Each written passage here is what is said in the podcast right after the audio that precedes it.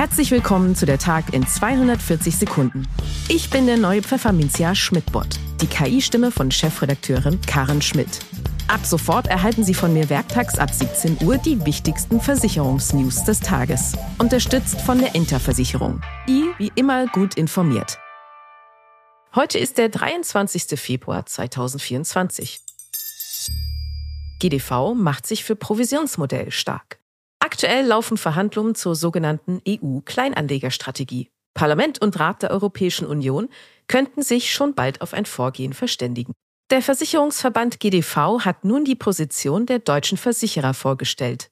Den Vorschlag der EU-Kommission, partielle Provisionsverbote zu etablieren, beispielsweise für die unabhängige Beratung zu Versicherungsanlageprodukten, lehnt der Verband danach ab. Der GDV macht sich stattdessen für ein Nebeneinander verschiedener Vergütungsformen stark.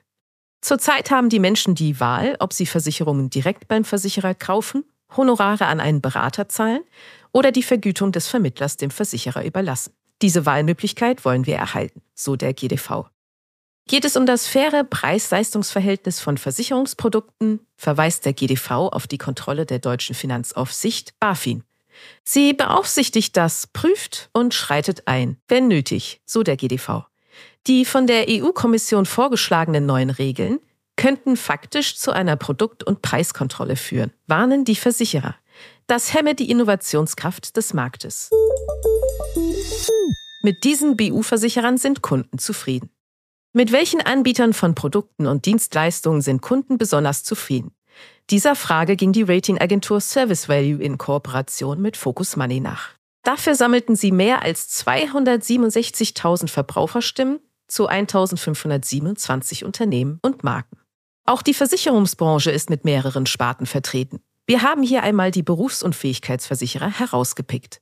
Die Liste der BU-Versicherer mit der höchsten Kundenzufriedenheit führt danach die LV 1871 mit 2,62 Punkten an. Auf Platz 2 folgt die Generali mit 2,64 Punkten vor dem Volkswohlbund mit 2,65 Punkten. Deutscher Wirtschaft fehlen 545 Milliarden Euro. Erst die Corona-Pandemie, dann Ukraine-Krieg, hohe Inflation und Nahostkonflikt. Seit vier Jahren ist die Welt in Krisenmodus. Und das hat heftige wirtschaftliche Folgen, auch für die deutsche Wirtschaft. 545 Milliarden Euro sind ihr über die vergangenen vier Jahre entgangen. Das hat das Institut der deutschen Wirtschaft IW in Köln ermittelt. Allein der Konsum sei in der Zeit um 400 Milliarden Euro zurückgegangen. Das entspricht rund 4.800 Euro pro Person. Auch Investitionen seien in den vergangenen vier Jahren auf der Strecke geblieben. Sie werden vom IW auf 155 Milliarden Euro beziffert. Viele Führungskräfte sind erschöpft.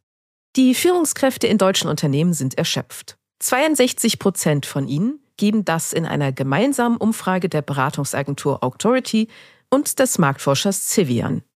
Die Management-Ebene ist damit deutlich stärker betroffen als der Durchschnitt der Beschäftigten mit 53 Prozent. Insbesondere die Altersgruppe zwischen 30 und 39 Jahren gibt das an. 72 Prozent der Befragten fühlen sich erschöpft. Um hier Abhilfe zu schaffen, könnte eine Arbeitsteilung die Lösung sein. Jedenfalls sagen 61 Prozent, dass sie einem entsprechenden Modell mit geteilter Führung offen gegenüberstehen. So, das war's für heute. Mehr News finden Sie in unserer neuen Pfefferminzia-App, auf pfefferminzia.de und in unserem täglichen Newsletter. Vielen Dank fürs Zuhören und ein bestens informiertes Wochenende. Bis Montag.